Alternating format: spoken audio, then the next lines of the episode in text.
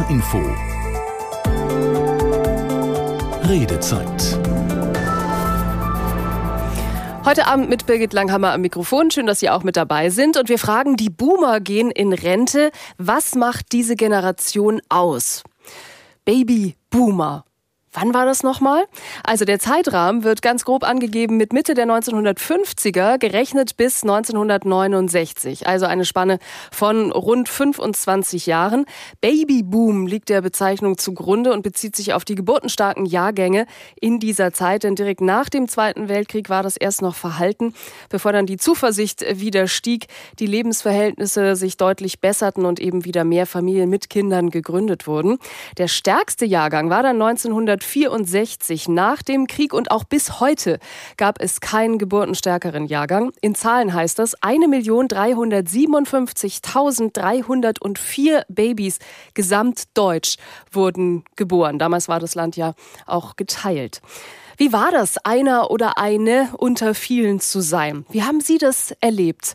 Welche Chancen gab es? Wie entwickelt sich die Situation jetzt, wenn die ganze Generation in Rente geht und ja auch viele Stellen frei werden? Wie sieht es die heutige Generation Z und Alpha?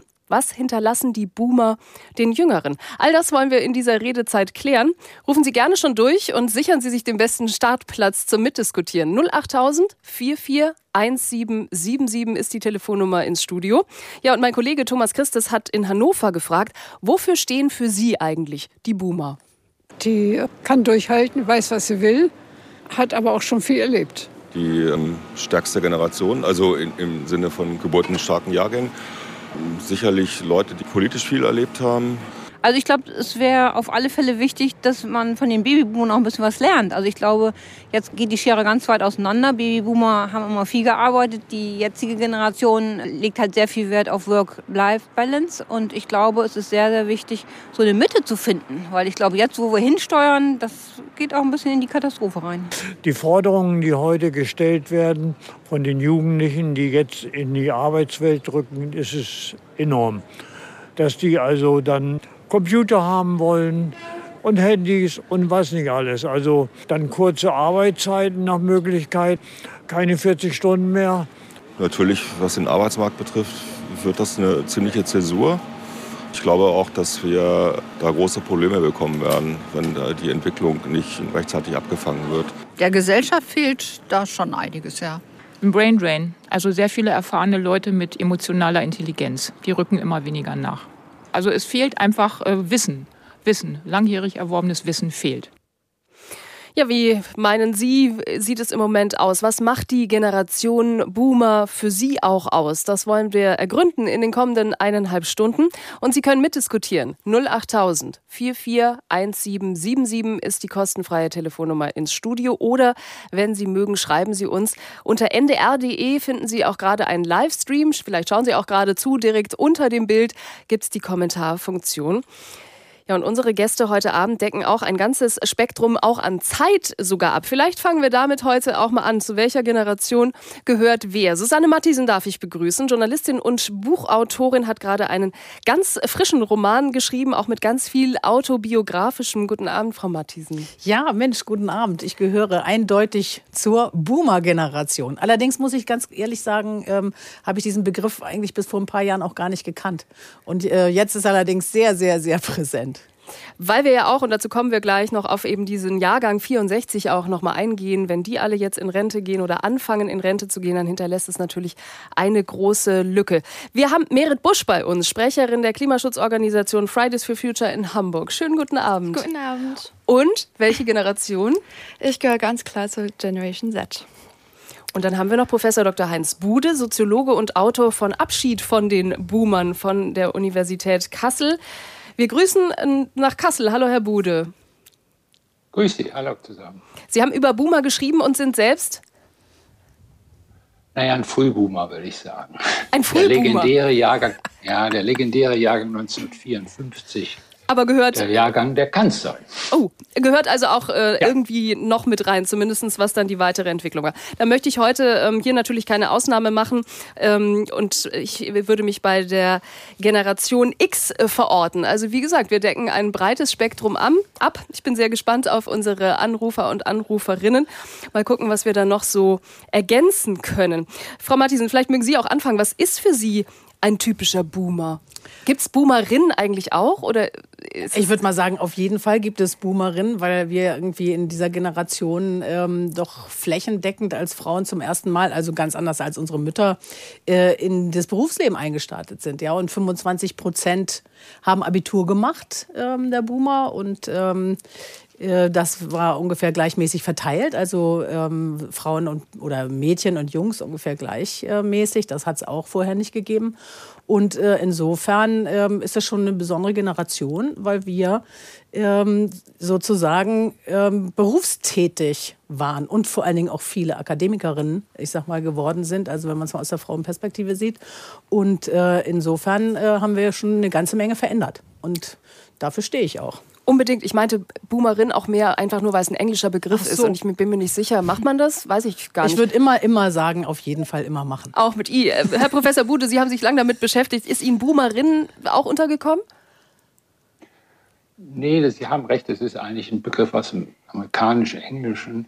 Da hat man das nicht so. Äh, aber man kann auch Boomerin sagen. Ja. Aber liebe Boomer, liebe Boomerinnen, hört sich ein bisschen komisch an, so ein bisschen so ähnlich wie liebe Hongkongerin. Also ich weiß nicht. Also wir bleiben heute Abend mal beim Boomer, aber sehen das eben auch im Englischen und damit meinen wir tatsächlich auch alle. Frau Busch, wo kommen Sie mit Boomern in Kontakt? Jetzt habe ich gerade gelernt, Jahrgang 69, 68 sind auch noch Boomer. Dann sehen meine Eltern noch dazu. Ähm, aber sonst muss ich wirklich sagen, auch die meisten Lehrer bei mir in der Schule mittlerweile, ich mache ja dieses Jahr Abitur, ähm, sind auch keine Boomer mehr. Also da sieht man schon, die sind langsam dabei in Rente zu gehen. Und dadurch würde ich sagen, mein Kontakt ist ziemlich gering. Und das, was von den Boomern bei mir ankommt, das sind die Regierungen, das sind die Menschen, die gerade noch in den Machtpositionen sitzen in Leitungsfunktion. Ich möchte schon gern die erste Mail vorlesen, um auch vielleicht die Richtung unserer Redezeit heute Abend in den kommenden eineinhalb Stunden vorzugeben, weil vielen Dank für Ihre Mail und vielleicht hören Sie zu, Frau Kühn in Bleckede. Sie haben uns geschrieben, zu viel Gerede über vermeintlich Trennendes fördert Vorurteile und Stereotype. Bitte schaut einfach mal auf das Individuum und verschärft nicht diese Scheinproblematik. Genau das hatten wir gar nicht vor. Sondern wir wollen heute Abend wirklich auch gucken, wo kommen eigentlich Boomer auch mit den jüngeren Generationen in Kontakt? Was hinterlassen sie als Erbe und wie kann man darauf achten, dass da eben nichts verloren geht? Wir haben schon die erste Anruferin, Patricia aus Koblenz. Guten Abend. Ja, schönen guten Abend. Ich grüße Sie. Ich frage heute Abend, und zwar nicht, weil ich unhöflich bin, sondern aus Interesse nach Ihrer Generation. Ich bin ein 63er Baujahr. Dann sind Sie ja mittendrin. Sie sind Paradeboomer. Ja, ich bin der Oldtimer, genau. ähm, ich würde es sehr, sehr begrüßen, wenn die Generation Z und was weiß ich, Y davor und X davor vielleicht viel mehr mit uns mal reden würden, bevor sie raushauen, dass wir zu wenig fürs Klima getan hätten oder viel zu viel angekurbelt hätten, über, weil wir viel zu viel gearbeitet hätten redet doch einfach mit uns mal in Gemeinden, in Städten oder sonst was. Ich kann nur eins sagen. Ich bin aufgewachsen mit einer mega Nachhaltigkeit. Wir haben tatsächlich noch die Klamotten untereinander aufgetragen, mit der Mutter zusammen Obst und Gemüse eingeweckt. Verstehen Sie, was ich will? Ja, ich Wir haben den Pulli noch aufgepackt, ja, ja. Mhm. wurde der neue Pulli mitgestrickt. Äh, zu Nikolaus gab es einen Nikolausstiefel mit einem Äpfelchen drin. Und ähm, es gab keine Mega-Reisen und so weiter und so fort. Auch dieses, dass diese Boomer ständig am Verreisen wären, kann schon nach meiner Meinung nicht stimmen, weil noch sind wir in Lohn und Brot. Ja. Und der normale Mensch hat vielleicht, wenn er Glück hat, sechs Wochen Urlaub, wenn er Glück hat. Mhm. Im Zweifel hat er sein eine Pence großgezogen, da war die Kohle gar nicht da. Ja. Es geht auch weiter. Also wie ich zum Beispiel, nochmal, aufgewachsen mit aufgetragenen Klamotten. Ja. Mit beim, mit beim Bauern helfen um was auch beizutragen in der Familie etc. pp. Aber das ist, glaube ich, nicht der Vorwurf, wenn ich das äh, richtig einschätze.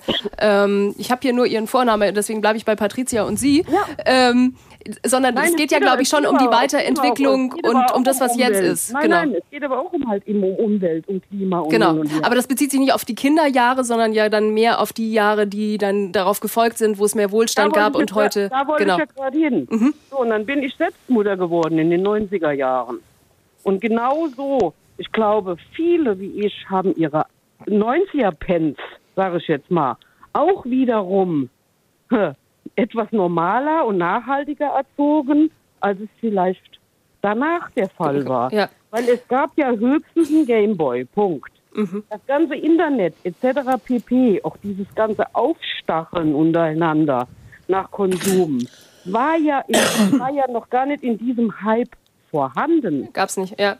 Nein, Patricia, ich nehme Ihre, Ihre Gedanken mit auf. Damit sind wir jetzt ähm, ganz unerwartet, aber schon mittendrin in unserem Thema. Herr Bude, Sie haben ein Buch verfasst und haben da ja auch erstmal versucht, die Generation zu fassen. Vielleicht bevor wir gleich nochmal wirklich auch in die Einschätzung gehen, wer wann, wo, wie, für was verantwortlich zu machen ist oder ja vielleicht auch eben nicht oder wo man weiter ins Gespräch gehen müsste. Vielleicht lassen Sie uns einmal nochmal doch vorne anfangen und so das Generationengefühl der Boomer nochmal zusammenfassen.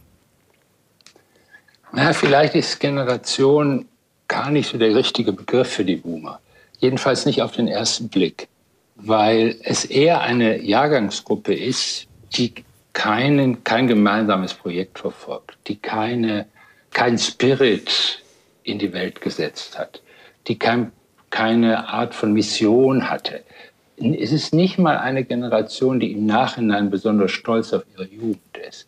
Also in gewisser Weise ist es keine, auf den ersten Blick keine Generation. Oder wenn es eine ist, ist es eine mit einem relativ schwachen Wir-Gefühl. Das Wir ist eher ein angemutetes Wir als ein selbstproduziertes Wir. Und das ist eigentlich interessant. Äh, Frau Mattisen hat das am Anfang, finde ich, zu Recht schon gesagt. Der Boomer-Begriff kam irgendwann auf. Und dann müssen sich plötzlich Jahrgänge zu diesem Begriff verhalten und sagen, sie seien Boomer. Also der erste globale Boomer war übrigens Bill Clinton. In den, in den USA waren Boomer die, die den Krieg nicht mehr mitgemacht hatten. Und das spielt auch für unsere Boomer eine gewisse Rolle. Das ist die erste Generation, die keine direkte Kriegserfahrung mehr hat nach dem Zweiten Weltkrieg, mhm. aber den Krieg natürlich als Wirklichkeit in ihrer Kindheit mitbekommen hat. Also Menschen, denen ein Arm fehlte, ein Bein fehlte, Menschen, von denen auch heimlich gesagt wurde, guck mal da, das ist ein Nazi. Also mit dieser, mit dieser, mit dieser Welt sind sie aufgewachsen und vielleicht darf ich das noch zu, zum Schluss sagen, die Boomer sind relativ gute Beobachter gewesen. Sie haben beobachtet, wie die Eltern untereinander nicht redeten, redeten. Es gab einen Philosophen, der hat das mal kommunikatives Beschweigen genannt. Also man weiß, worüber man schweigt. Und die Boomer haben das mitgekriegt, dieses Schweigen. Und Vielleicht und das Letzte, ich kann mich da selber an die Schule erinnern, wir wussten eigentlich, wer Nazi-Lehrer waren. Und wir mhm. hatten keine Angst vor Nazi-Lehrer, das kann ich sagen. Und wir wussten auch, wie so 68er-Lehrer aussahen, so mit diesen Korthosen und so weiter. Die haben wir auch beobachtet. Also wir haben eigentlich die Nazis beobachtet und die 68er beobachtet. Und ich sage es mal so ein bisschen locker und haben uns unseren Teil dabei gedacht. das Thema der Redezeit heute. Wir fragen, die Boomer gehen in Rente und wollen aber auch einschätzen, was macht die Generation aus, was hinterlässt sie, wo wird es vielleicht auch Lücken geben und wo sollten wir jetzt aufpassen, dass wir sie nicht zu schnell gehen lassen, sondern dass sie vorher vielleicht auch noch ihr Wissen mit den nachfolgenden Generationen gerade im beruflichen Umfeld teilen.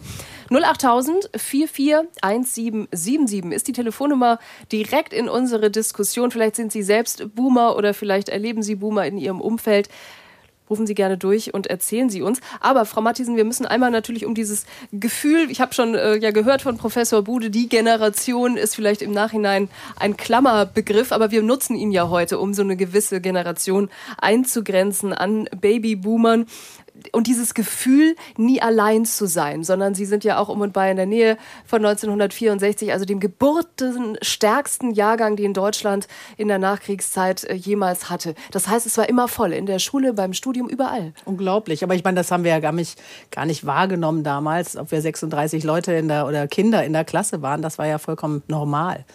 Und ähm, wir waren halt einfach überall immer unfassbar viele. Und mir ist auf dem Weg hier ins Studio ähm, aufgefallen, zum ersten Mal eigentlich, ähm, wenn ich mir heute ähm, junge Mädchen ansehe oder junge Damen, so wie Sie, Frau, Frau Busch, alle haben lange Haare. Ja, und wir sind ja aufgewachsen, wir haben mindestens die Hälfte in der Klasse der Mädchen hatte kurze Haare, weil es praktischer war. Da konnten die Eltern mal eben Haare waschen, drüber kämmen und dann wieder ihrer Arbeit nachgehen. Also wir wurden ja auch uns selbst überlassen, war eine Generation, die äh, sehr viel draußen war. Wir hatten kein Handy, wir hatten kein Internet, wir hatten ähm, äh, Bonanza-Räder, sage ich mal. Also es gab schon unheimlich viele Sachen, selben Fernsehsendung. Wir hatten schon ein kollektiven, äh, kollektives Erlebnis. Also mhm. Das, was Herr Bude gerade gesagt hat, weiß ich nicht, ob das so auf mich zutrifft, vielleicht dann auf die frühen äh, 50er Jahrgänge oder so, aber ähm, wir haben ähm, schon auch immer dasselbe im Fernsehen gesehen und darüber definieren wir uns heute immer noch. Und wir haben natürlich ähm, das Problem gehabt, als wir aufgewachsen sind und in die Unis gegangen sind und so weiter, dass wir überall viel zu viele waren. Ich erinnere mich daran, dass ich äh, versucht habe, Bücher auszuleihen in der Bibliothek. Fachbücher waren immer ausgeliehen. Ich habe geheult. Die Men Mensa war überfüllt. Wir waren einfach immer viel zu viele. Wir brauchten richtig Ellenbogen, um uns durchzusetzen. Aber wir haben mhm. uns auch wirklich ähm, ja, geschätzt gegenseitig und ausprobiert. Und, ähm, aber wir mussten uns schon ganz schön ins Zeug legen, um nach vorne zu kommen. Also wir haben schon echt gekämpft. Und da vielleicht noch angeschlossen, Herr Professor Bude, weil Sie das Thema so erfasst haben. Was macht das mit Menschen, wenn sie eben nie alleine sind? Wenn, wie Frau Mattisen gerade gesagt hat, man echt die Ellbogen schon früh auspacken musste oder hätte müssen, um irgendwo hinzukommen. Gab ja auch ein paar, die dann vielleicht sich dem Druck nicht ähm, unbedingt gebeugt haben. Aber was macht das mit Menschen? Ja, ich glaube, Frau Mattisen hat die Doppelheit für meine Begriffe sehr gut beschrieben. Es ist einerseits die Fähigkeit, sich selber durchzusetzen gegen andere, auch Wege zu gehen, die nicht ganz so normal sind. In den Boomern fangen die vielen, besonders bei den Frauen, die vielen sogenannten irregulären Berufsbiografien an, also unterschiedliche Stationen und dann doch an irgendein Ziel kommt. Und die zweite Sache war in der Tat, dass man damit nicht allein war. Das ist eine andere Situation als heute, wenn sehr viel über Klassismus an den Universitäten und auch in den Betrieben gesprochen wird, dann ist es meistens auf das Erleben Einzelner bezogen, die sich gedemütigt fühlen, zurückgesetzt fühlen und so etwas. Das kann man mit den Boomern nicht in Verbindung bringen. Sie haben sich eigentlich, obwohl sie so viele waren, obwohl ihre die Ressourcenlage für sie, wie man so schön sagt, nicht so günstig war, haben sich eigentlich nicht zurückgesetzt gefühlt, mhm. weil sie dieses immer wieder auch dieses Gefühl hatten, im Chor sich durchsetzen zu müssen. Also es gab eben auch, also es gibt sehr viele Bildungsaufsteiger in dieser Generation und interessanterweise, die waren in den Klassen meistens die Mehrheit. Das heißt, da konnte auch gar kein hegemoniales Bewusstsein von Seiten der Bildungsreichen aufgebaut werden, weil diejenigen aus den bildungsärmeren Familien ja sowieso die Mehrheit waren. Mhm. Und das ist eine sehr interessante Konstellation, hat im Übrigen das Klassengefühl auch verändert in der Bundesrepublik. Die Boomer sind diejenigen, die Klasse ganz anders für sich, äh, wenn sie so wollen, aufgefasst haben, die Klasse ganz anders sich vorgestellt haben. Das ist sehr, sehr wichtig. Wenn ich das noch sagen darf, die Gemeinschaftserlebnis, auch das ist wichtig. Jeder Boomer kennt Hans-Joachim Kuhlenkampf. Und jeder Boomer, der übrigens bei seiner letzten Sendung eine Zuschauer, Zuschauer eine, eine Quote von 90 Prozent, haben 90 Prozent der Leute haben Hans-Joachim Kuhlenkampf geguckt und berühmte Wahl 1972 Willy Brandt mit einer Wahlbeteiligung von 91,2 Prozent. Mhm. Das wird es nie mehr, das hat es vorher nie gegeben und es wird es auch nie mehr. Das ist aber ja ein Punkt, den wir gerade auch in der heutigen Zeit, wenn es um äh, Demokratiestärken geht, ähm, natürlich auch beobachten und äh, wo man sich vielleicht auch diese Entwicklung zumindest zurückwünschen würde. Frau Busch, Sie haben gerade äh, schon mitnotiert, aber ja. die erste Frage muss ich unfairerweise doch fragen. Kuhlenkampf, sagt Ihnen das was? Irgendwie Nee. Nein. Muss auch gar nicht. Nein, nein, nein. Es war, nein, nein, nein. Es war nur eine Frage. Manche Sachen, ähm, glaube ich, transportieren sich ja auch trotzdem in weitere, jüngere ähm, Generationen. Aber der hat es nicht ähm, geschafft. Wenn wir auf Ihr Boomer-Bild gucken, und wir haben es ja eingangs schon kurz gesagt, also für Sie ist das mehr Politik oder es sind mehr Menschen in Positionen mit, mit Leitungsentscheidung? Ich glaube, da ist halt mein Kontakt dazu weil einfach in dem Umfeld mittlerweile, wo man so alltäglich zu tun hat, die Boomer mittlerweile mit der ganz jungen Generation, ich gehöre jetzt ja auch nicht zu den ersten Gen Zlern, sondern schon eher zu den letzteren, einfach nicht mehr so in dem aktiven Umfeld da sind. Aber ich glaube, mein Bild allgemein schon auch divers. Ich habe jetzt nicht dieses Bild, oh, die Boomer, einmal zusammengefasste Generation. Ich glaube, das gibt es sowieso von gar keiner Generation, das eine Bild. Jede Jahrgangsgruppe ist immer so divers. Mhm. Aber ich glaube, was total in der Politik geprägt hat, ist eben, Frauen sind überall hineingekommen in die Arbeitswelt.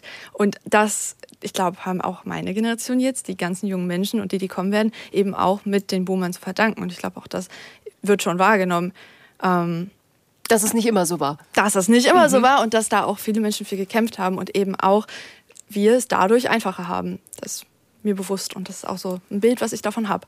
Und trotzdem denke ich mir auch, jetzt ist es so ein bisschen auch was ich vom Boomern habe als Bild, ist so ein kleiner Nostalgiewunsch zurück und ähm, bloß keine Veränderung jetzt, wo wir sind.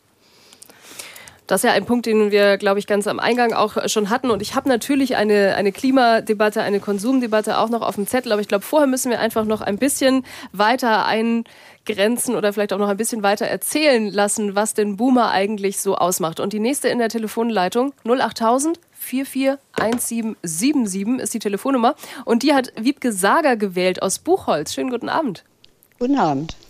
Ich frage heute jeden. Sie sind Generation ja, ich bin ein Boomer. Ich bin 57er Jahrgang und jetzt gerade in Rente gegangen. Also vieles ist auch schon gesagt worden. Überfüllte Schulklassen, Arbeitsleben war auch immer äh, viele Leute, wenig Jobs. Wir mhm. mussten uns durchsetzen.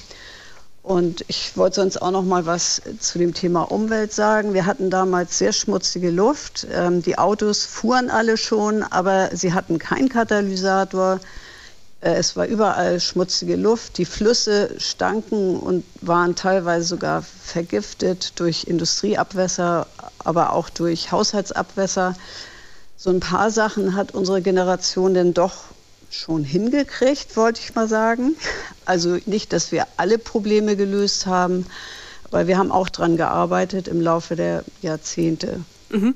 Natürlich haben wir auch gegen Atomkraft demonstriert und freuen uns, dass es jetzt so langsam zu Ende geht. Also ich persönlich meine ich bestimmt nicht alle, aber ich persönlich schon. Also darüber wollte ich noch ja. was sagen. Nehmen wir auch noch mit auf, wie gesagt, ähm, alle mögen es mir nachsehen. In dieser ersten halben Stunde, glaube ich, müssen wir wirklich erst noch ein bisschen das Boomer-Gefühl aufleben lassen, um dann tiefer und auch wirklich einsteigen zu können. Eben in vielleicht Vorwürfe oder in Punkte, die noch nicht so gut gelaufen sind. Vielen Dank, Frau Sager. Und gleich anschließend möchte ich Jörg Jakob aus Burgwedel. Hallo, Herr Jakob. Guten Abend, hallo. Generation. Ich habe heute quasi eine harte Tür. Ich frage jeden, der anruft, erstmal, äh, zu welcher Generation er gehört. Ich bin ein klassischer Boomer. Oh, okay. Siehste. Da sind ja. sie. Sehr gut. Da sind sie alle, genau. Genau. Und was ist Ihre Einschätzung über also die Generation? Wir haben schon gehört, das ist natürlich irgendwie auch was sehr Heterogenes, aber wie haben Sie es erlebt?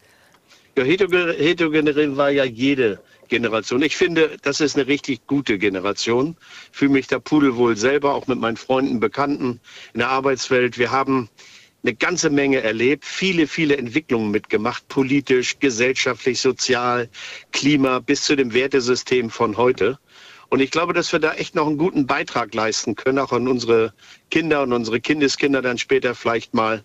Und wenn wir diese Offenheit, die wir dann auch, die uns letztendlich auch im Leben auch geprägt hat und diese Entwicklung, die wir genommen haben, auch durch die Bildungsmöglichkeiten und so, wenn wir das weitergeben an die nächste Generation, dann glaube ich, geben wir dann wertvollen Impuls weiter, um aus diesem Land, aus diesem Leben, aus Europa und von mir aus auch aus der Welt einfach eine bessere Station zu machen.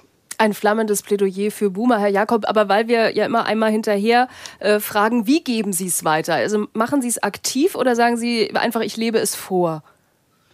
Also ich glaube, das Vorleben ist das Allerwichtigste und das Allerbeste, indem man wirklich aufzeigt, dass man mit verschiedenen Kulturen, Religionen, politischen Ansichten aktiv umgehen kann. Ich habe selber drei Kinder, gesegnet damit und wir diskutieren auch offen darüber. Und dann kommen wir auch kontrovers. Über das Gendern diskutieren wir, über äh, Lebensgemeinschaften, über Religion, über Politik, Israel und was da jetzt so alles ist. Und das aktiv zu betreiben, tut mir gut, der Kopf bleibt frisch. Meinen Kindern tut's gut, selbst wenn es da so manche Reibungspunkte gibt. Und danach sind wir alle immer happy, glücklich, weil wir eine gute Diskussionskultur auch entwickelt haben. Und das kann ich echt nur gerne weitergeben. Herr Jakob, herzlichen Dank für Ihren Anruf, Ihren Einblick.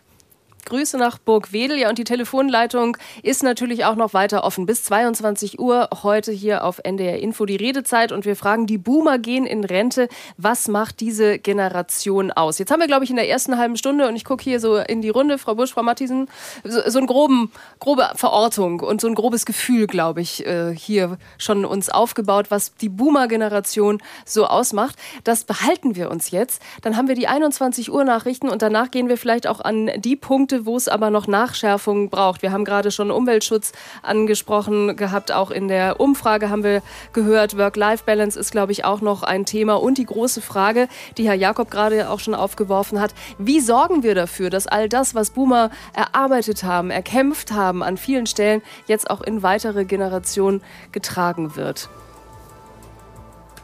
Ich würde sagen, wir hören uns gleich wieder. Wir freuen uns schon auf Sie. Bis auf gleich. Auf jeden Fall.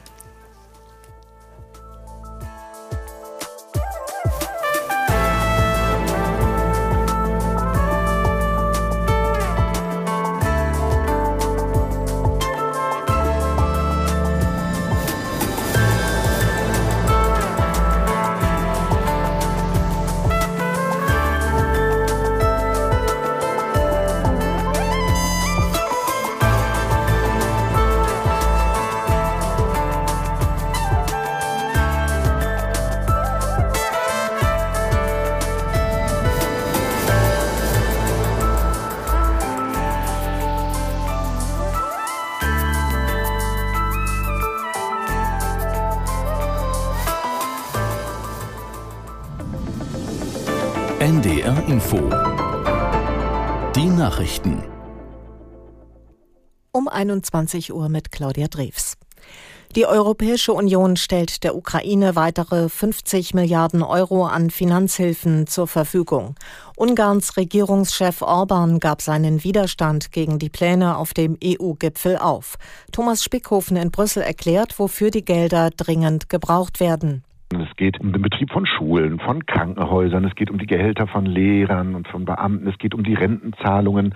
Äh, es gibt Berechnungen, wonach der Ukraine äh, möglicherweise schon im März, also im kommenden Monat, das Geld für diesen ganz normalen Staatsbetrieb ausgegangen wäre. Umso dringlicher ist dieses Problem, zumal ja aus Amerika zurzeit nichts mehr kommen wird. Das Hilfspaket von Joe Biden, das hängt im Kongress fest. Also umso wichtiger war es, diese Hilfe aus der unmittelbaren Nachbarschaft, nämlich der Europäischen Union, zu bekommen, diese 50 Milliarden loszueisen für diese vier Jahre einschließlich dieses Jahres.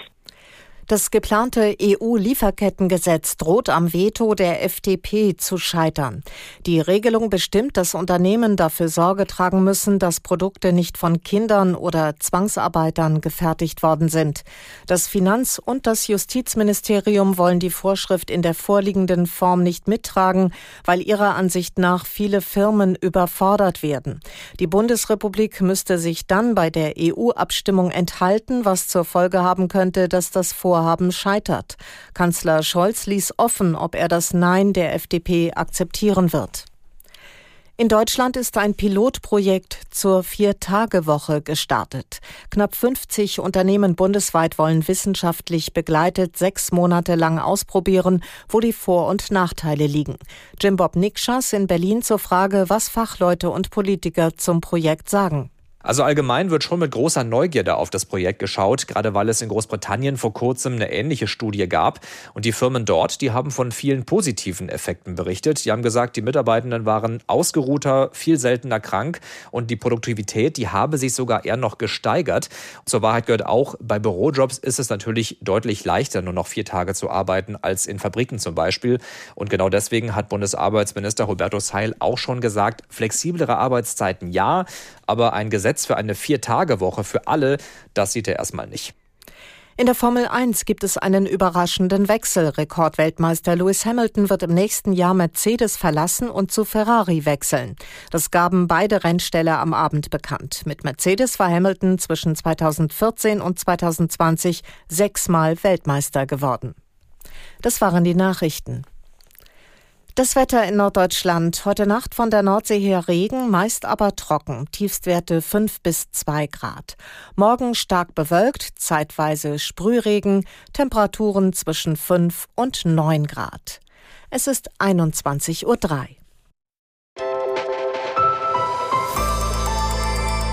NDR Info Redezeit Willkommen zurück oder vielleicht sind Sie auch neu dabei. Die Redezeit heute Abend mit Birgit Langhammer und wir fragen, die Boomer gehen in Rente. Was macht diese Generation aus? Die erste halbe Stunde haben wir schon ein bisschen Lebensgefühl gehört. Also die Idee, dass man nie allein war, dass es eng war in der Schule, im Studium, dass man sich durchsetzen musste. Auf der anderen Seite gibt es natürlich auch Kritik an diesen geburtenstarken Jahrgängen und darauf wollen wir jetzt in dieser halben Stunde etwas näher eingehen. Ich darf noch mal kurz unsere Gäste vorstellen. Professor Dr. Heinz Bude ist bei uns, und Autor von Abschied von den Boomern.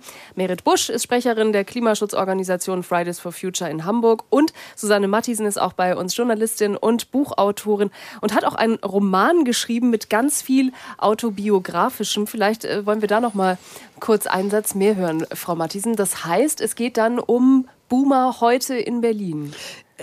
Ja, aber im, im Grunde um die, um die Frauen. Also was, ähm, was, was steht uns noch bevor? Lass uns noch mal los, heißt, ähm, heißt das Buch. Und es ist ein äh, fiktiver Roman, aber ähm, fängt in den 80er Jahren an, als es in Berlin brodelte und wir da alle uns angesammelt hatten, weil es eben auch so aufregend war, weil es ein die Zukunft war ein Versprechen, war eine Verheißung. Und da passierte natürlich unheimlich viel politisch auch. Und äh, es war einfach unglaublich spannend. Also damals auch in Ihren 20ern so grob? Ja, da war ich so Anfang 20, mhm. genau. Da ging das dann irgendwie, ging die Post ab, kann man vielleicht sagen. Und ähm, dann springe ich in einem Roman, also nachdem ich das nochmal beschrieben habe, wie das damals auch für mich war, äh, springe ich dann in die Jetztzeit, wo wir jetzt da stehen. Und ich mit meinen Freundinnen, wovon einige wie Herr Bude eben schon gesagt hatte, so etwas gebrochene Lebensbiografien haben oder eben äh, viele Sachen bei uns Buhmann war ja auch nicht so straight, weil manche kamen auch einfach gar nicht so richtig in den Job rein oder haben es dann auch am Ende verweigert. Fe denen fehlt jetzt die Rente. Also wir, und jetzt sehen wir uns plötzlich ähm, einer, einem Zusammenbrechen der Infrastruktur gegenüber, ähm, Fachkräftemangel, ähm, all solche Sachen, wo wir jetzt mal darauf angewiesen sind, äh, ist plötzlich irgendwie die Ressource nicht mehr da. Wir waren immer so wahnsinnig nicht viele. Auf uns konnte man sich verlassen. Und jetzt, wenn wir uns mal auf jemanden verlassen wollen, dann stehen wir da und gucken in die Röhre. Und das ist das, äh, womit ich mich in dem Buch beschäftige. Und vor allen Dingen ähm, äh, ist ja ein Roman, ist ein Unterhaltungsroman, ist auch sehr, sehr lustig eigentlich, aber eben auch schwarzhumorig. Und äh, da geht es jetzt einfach darum, äh, wie machen wir weiter. Und wir haben uns immer durchgeschlagen in unserer Generation. Auch da werden wir uns durchschlagen, aber dann eben mit den berühmten Zipperlein und einer Hüft-OP und mhm. was man alles jetzt so sozusagen auszuhalten hat. Und ähm, aber wir werden ähm, weitermachen als Boomer, weil wir sind es gewohnt. Ähm, nach vorne zu gehen und die Dinge auch zu Ende zu bringen. Und ich habe vor allen Dingen das Thema, dass ich denke, wir müssen wirklich in der Frauenfrage mal noch mal richtig vorankommen.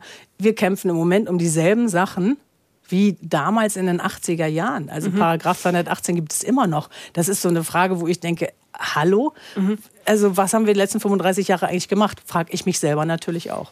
Und wir hatten ja vor kurzem erst auch die Gehweg-Belästigung, also tatsächlich, dass vor Arztpraxen oder vor Beratungsstellen ähm, es immer noch Belästigung gibt für Frauen. Also vielleicht nicht mehr in dem Umfang und es ist möglich, dass man sich Beratung holt, aber trotzdem. also Entschuldigung, also die Gehwegsbelästigung, äh, die jetzt irgendwie unter Strafe gestellt werden soll, also äh, da müsste man erstmal die ganz andere Belästigung unter Strafe stellen und zwar richtig massiv.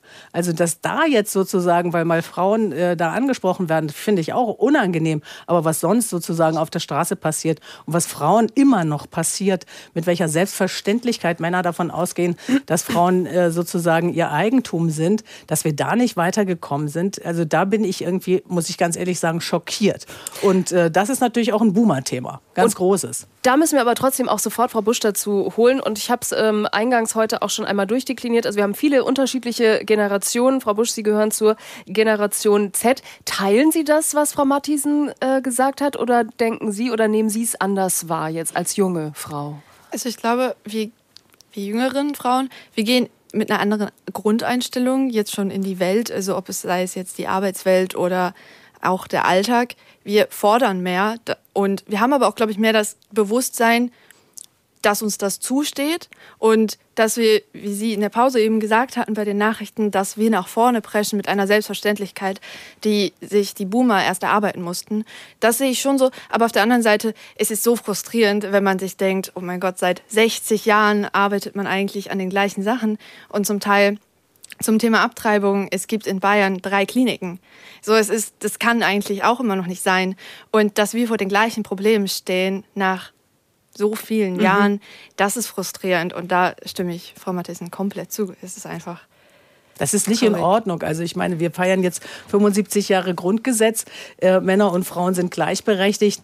Äh, das ist einfach nicht der Fall. Und wie lange soll ich noch warten? Wie alt sollte ich noch werden? Soll ich 150 werden, bis ich irgendwie die Gleichberechtigung erlebe? Ich bin jetzt 61, habe nicht mehr so viel Zeit. Also entweder wir schaffen das jetzt oder wir schaffen es nie.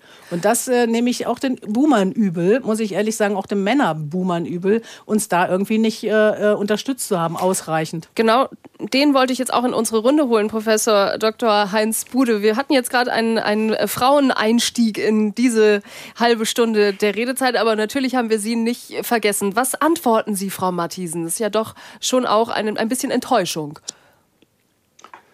Also sagen wir es mal so, ich selber habe es erlebt, ich habe äh, relativ intensiv auch in den 80er Jahren gelebt, auch in Berlin, die Frau Matthiesen angesprochen hat. Ähm, ich habe auch in besetzten Häusern gelebt. Äh, ich würde mal so sagen, wir haben in dem letzten Haus, in dem ich gelebt habe, so ungefähr eine Kindergartengruppe abgetrieben. Und das habe ich alles mitbekommen. Und die Frage des, ähm, der weiblichen Energie, die wir ja jetzt vielfach erkannt haben bei den Boomern, das ist auch alles ziemlich gebrochen.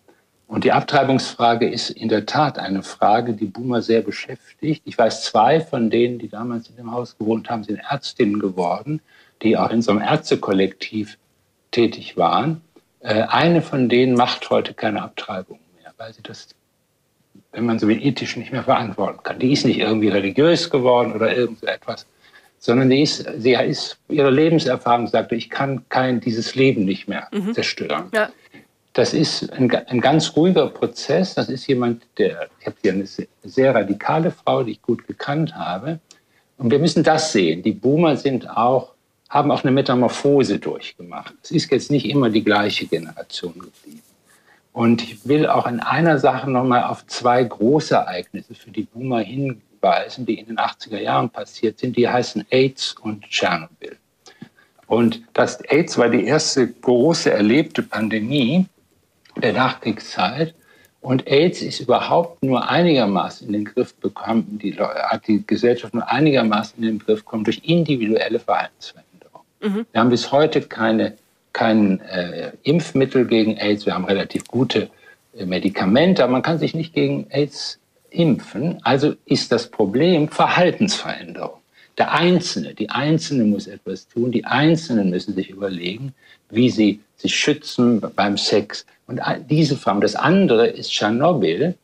Nur der Gedanke, wenn noch zwei von den Kernkraftelementen in die Luft gegangen wären, es hätte sehr düster über Europa ausgesehen, vielleicht sogar weiter ausgesehen. Das habe ich alles sehr direkt miterlebt. Mhm. Das sind zwei formative Erfahrungen für die Westboomer, für die Ostboomer nicht. Für die Westboomer sind das ganz zwei wichtige Punkte. Warum? Weil in beiden mal plötzlich das, der Gedanke auftaucht, die Welt, so wie wir sie kennen, wird möglicherweise mit einmal verschwinden. Mit Tschernobyl, aber auch mit der Frage von AIDS, eine ganz neue, ein ganz neues Kapitel zwischenmenschlicher, neues Thema zwischenmenschlicher Beziehungen tritt auf.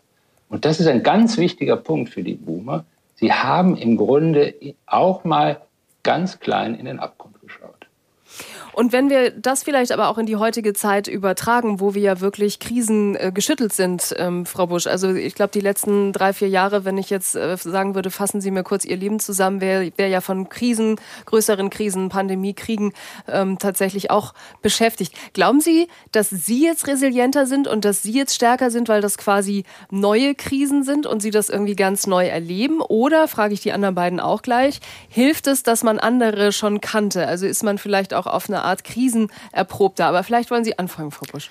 Also ich glaube, ob wir jetzt resilienter sind, das wird sich zeigen. Ich glaube, das lässt sich immer erst im Nachhinein sagen, ob jetzt irgendwer da großartig was am Ende verändert hat. Wir können sehen, wir verändern gerade viel. Es sind Themen, werden besprochen, die wurden lange totgeschwiegen, in den Medien auch und in der Öffentlichkeit allgemein oder auch im Privaten.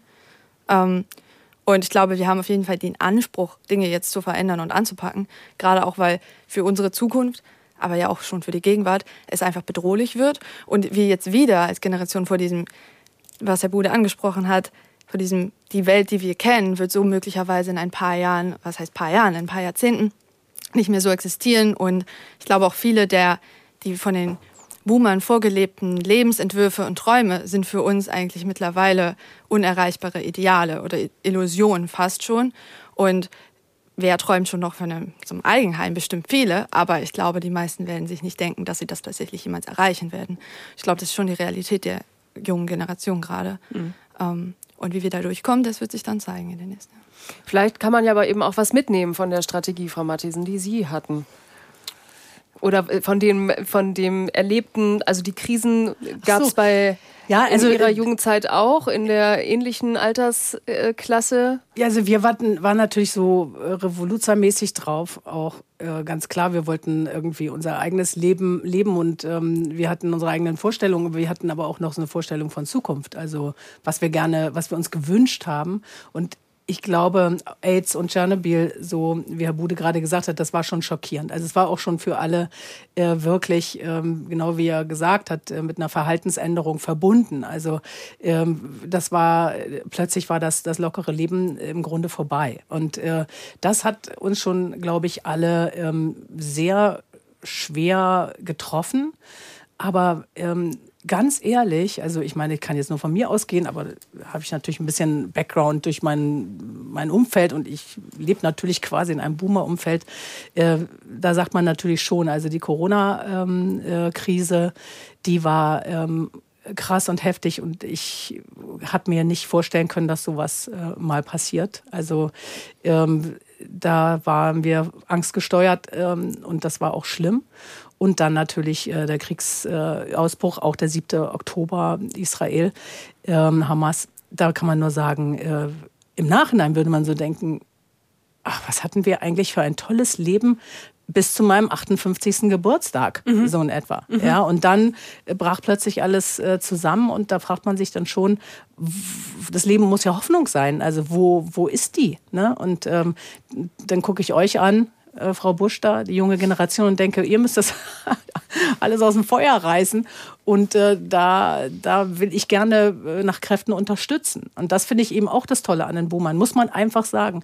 Wir sind schon eine Generation mit sehr ähm, aktivem politischem Bewusstsein. Und das, was auch eine Hörerin vorhin am Telefon gesagt hat, wie wir aufgewachsen sind und äh, Klamotten aufgetragen haben von unseren Geschwistern und sowas, das hat sich natürlich auch fortgesetzt. Ich habe auch mit meiner Oma ähm, äh, Gemüse eingeweckt. Meine Oma hatte noch eine Dosenmaschine. Also mhm. muss man auch mal wissen. Ja. Also es ist ja ein bisschen historisch, aber klar war das dass ähm, der, der, der Kontakt zur Natur und so noch viel, viel intensiver und ähm, auch, dass die Elbe wieder sauber geworden ist, natürlich eine Sensation eigentlich. Ähm, die wurde ja nun auch in der DDR massiv verdreckt und das spülte alles hier rüber. Aber es wurde alles geregelt und ähm, das lässt mich natürlich auch hoffen. Aber letztlich, ganz klar, ähm, denke ich wirklich mit großer Freude an diese Zeiten zurück, in denen wir frei waren. Also ich hatte einfach ein unglaubliches Gefühl von Freiheit.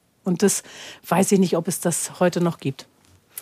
08000 441777. Das ist die Telefonnummer zu uns ins Redezeitstudio oder wenn Sie mögen, schreiben Sie auch noch unter ndr.de-redezeit. Wir sprechen heute über die Boomer und fragen, was macht diese Generation aus? Was hinterlassen sie? Welche Lücke reißen sie vielleicht aus? Und jetzt habe ich zwei Hörer, einen Hörer, eine Hörerin. Und jetzt muss ich mich kurz darauf verlassen, dass ich glaube, dass Herr Friebel als Erster angerufen hat. Guten Abend. Ja, guten Abend. Hören Sie mich? Ja, sehr gut. Das ist schön. Ich glaube, Sie, äh, ich bin etwas verblüfft, dass Sie äh, einen ganz wichtigen Punkt der Boomer-Generation überhaupt noch nicht angesprochen haben, nämlich der Tatsache, dass diese äh, Jahrgänge extrem von der Bildungsexpansion profitiert haben.